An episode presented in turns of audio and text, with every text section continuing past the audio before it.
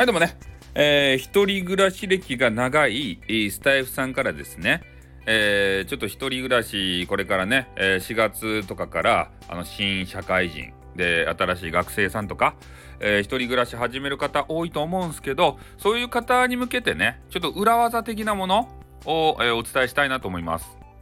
まあ、主婦の方が聞いたらね、なんだよ、そんなの知ってるよと。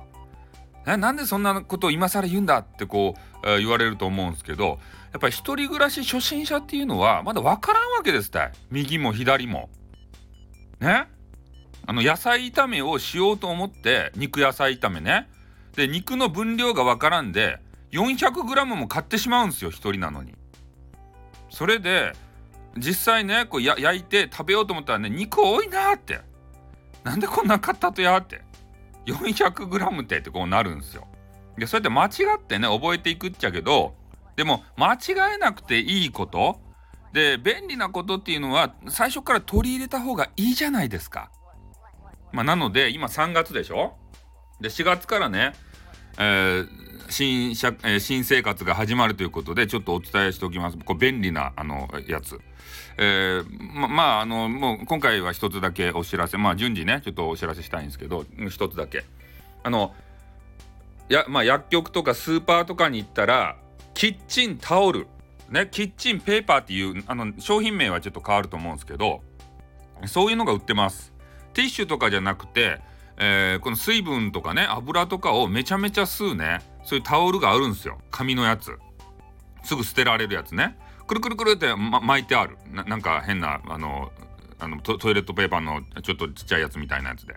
でちょっと細長めになってますね。でそれを買うてください。必ず。これはね使い勝手が良かったですよ。でさっき言ったねあの水分拭き取れるし、えー、油もね取れるわけですね。でまあ何が一番いいかっつったら、えー、皆さんね、えー、まあ、外食をね多くする人とかまあ、コンビニでも済ませるよっていう方はあんまり関係ないと思うんすけど、まあ、自分で作られるよっていう方で言うと、やっぱり食器とかをですね洗わんといかんわけですたい。で人間はね油物とか食べたくなるじゃないですか。油で揚げたやつはもちろんのことドレッシングとかねそういうのにも油入ってます。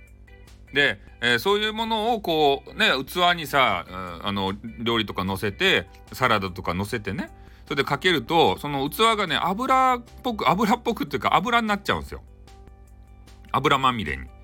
でこの場合に、えー、そのままね、えー、普通あの食べたら洗うと思うんですけど、えー、洗っちゃうとこのスポンジ的なものがねこう油でまみれていくわけですたい。でなかなかねこの油汚れが取れんわけですたいねこれが。うん。ねもう油っこければ油っこいほど取れんけん。じゃあどうしますかっていう話なんですよ。でそういう時にこのキッチンペーパーキッチンタオルがあればまずね事前に拭きます。全部油を落とします。ね。で油がこう落ちてきたら大体分かります。あキュッキュってなってきて油落ちたなって。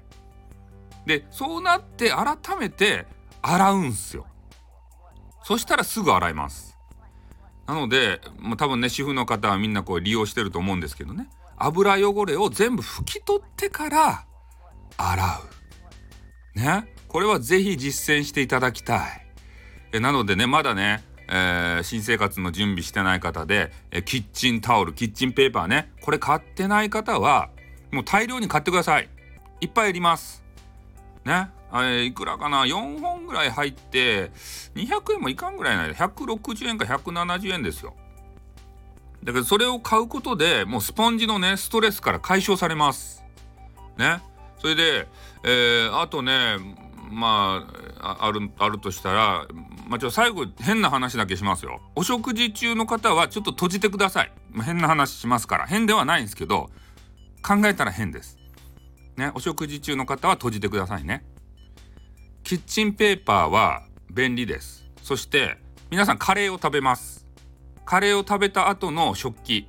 でこれもね、えー、放置してたらちょっとこびりついたりしてえー、なかなか取れないよって。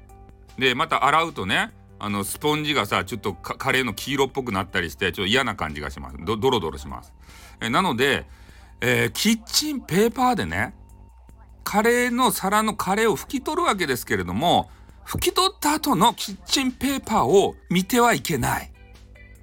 ね。なんでかっつったら、なんとなくわかると思うんですけどね、もうここから先は言いませんということでね、え今日は生活の知恵を一つね、お伝えいたしました。じゃあ、終わります。あっ、ーん